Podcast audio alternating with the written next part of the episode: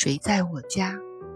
海灵格家庭系统排列第二章：男人和女人，家庭的基础。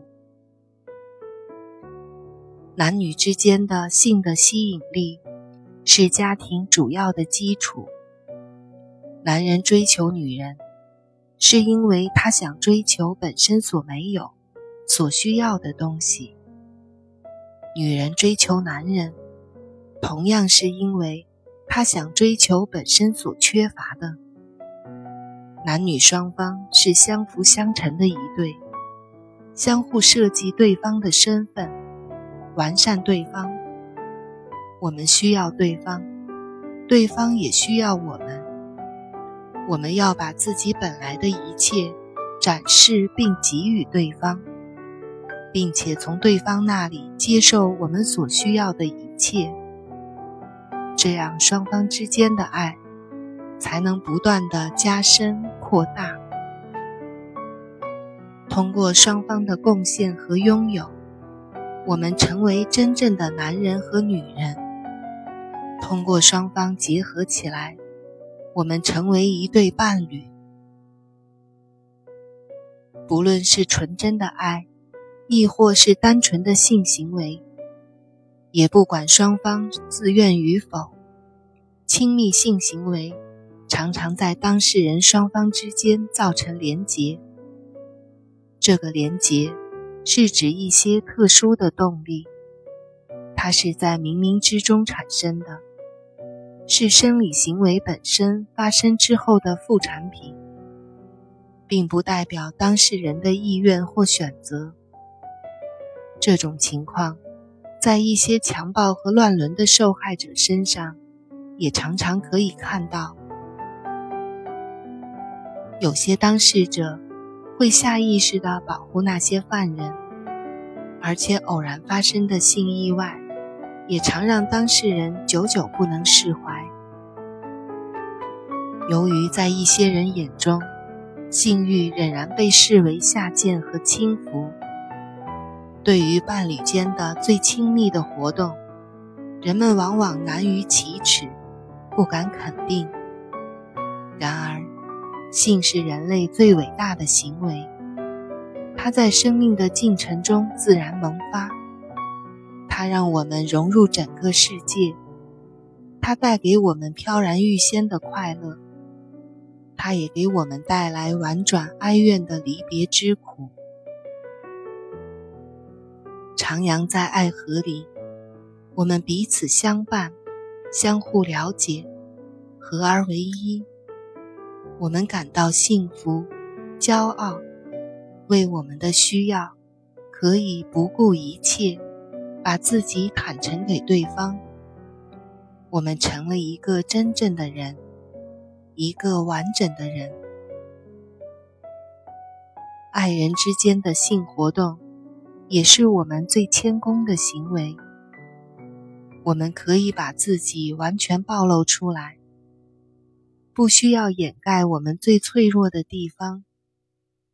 虽然很害羞，但还是把非常隐私的东西表现出来，献给对方。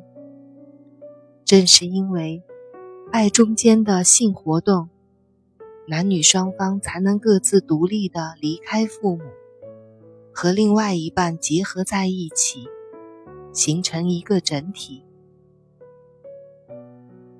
这种莫名其妙、特别的连结，由性的结合而产生，也是性结合的结果。只有依靠这种行为，人们才能成为伴侣，才能成为父母。如果人们性的活动和作用，不完美的话，例如视性为禁忌，或者单方性冷淡等等，那么不管这对伴侣怎么样努力，他们还是不可能形成完整的连结。在柏拉图式的伴侣关系中，精神恋爱避开了性的风险，所以在离别的时候，罪恶感。和责任感都会轻一些。一旦伴侣通过亲密的性行为建立了一个连结，只要发生分手的情况，因罪责感和责任感造成的伤害就必不可少。这个连结虽然给分手的伴侣带来了相当的痛苦，却也可以减少这种反复无常。只顾自身利益的分手发生的机会，使他们的孩子免遭因之而来的伤害。伴侣之间的性行为，往往能起到关键的作用，这样就会使肉体的作用比精神的作用强大，使肉体的动力超过了精神的动力。相对精神而言，人们也许会认为，肉欲只是把性当成生理的需要、愿望或渴望，从而贬低了肉体。性爱的价值远远比不上动机和道德。不过，在超出理性和道德极限时，理性和道德反而起到反面的作用。肉体的欲望所产生的动力，却仍然存在，仍然会摆脱理性的约束，成为生命的主要引擎。它接近生命的本质，持久的存在。诗歌：精神是理想，肉体是实际。有人说。肉体只是性欲本能的渴望，远没有理性道德高尚。当理性道德受到束缚，不能大展拳脚的时候，我们的勇气和智慧，全凭着原始的欲望。原始的欲望里，有精微的意义深藏。它的光芒使合理的行为暗淡，它的动力比理想愿望更强。它是生命的本质，自然悠长。我们都应知道，肉体支配愿望，肉体是实际的，精神只是理想。亨特·伯门特的附加说明：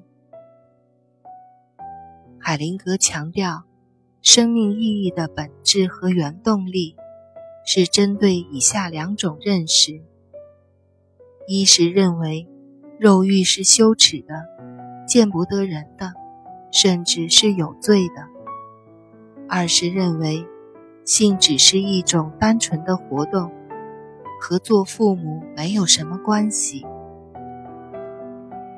男女之间除了性别上的关联外，还背负着生理上生儿育女所必须的特殊使命。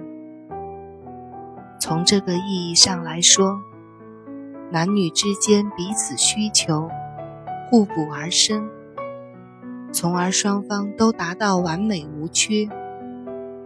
如果下降到只是生物层面的雄性和雌性，那就大错特错了。在我们心理治疗的过程中，也可以看到，对性简单、错误估计的人，在现实生活的亲密关系中，往往四处碰壁，困难重重。所以，海灵格所说的男女之间的性爱，并不排除其他形式的爱和性关系。他所强调的是由之而来的自然而然的父母身份。非传统的家庭在现实生活中越来越多，有些没有小孩或不想要小孩，有的单身，也有男女同性恋家庭。芸芸众生中，有的男人和女人可以成为父母。确立父母的身份，有的人却选择其他的方式来表现自己的性和爱，这本无可厚非。但在我们所经历的个案中，很多人仍然为没有成为父母而感到痛苦。他们接受这个现实，并努力改变自己，期望能够找到一种生活方式，来弥补自己因没有成为父母而产生的遗憾。当他们如愿以偿时，他们会感到欣慰。如释重负，完全享受生命的多姿多彩。然而，仍然有许多人渴望拥有孩子，憧憬着拥有父母的生活方式。当他们日渐衰老，行将就木时，这种感觉更是异常强烈。这种缺陷，即使他们心甘情愿地接受。但仍是一个沉重的负担，同时，也值得我们全面的关注和思考。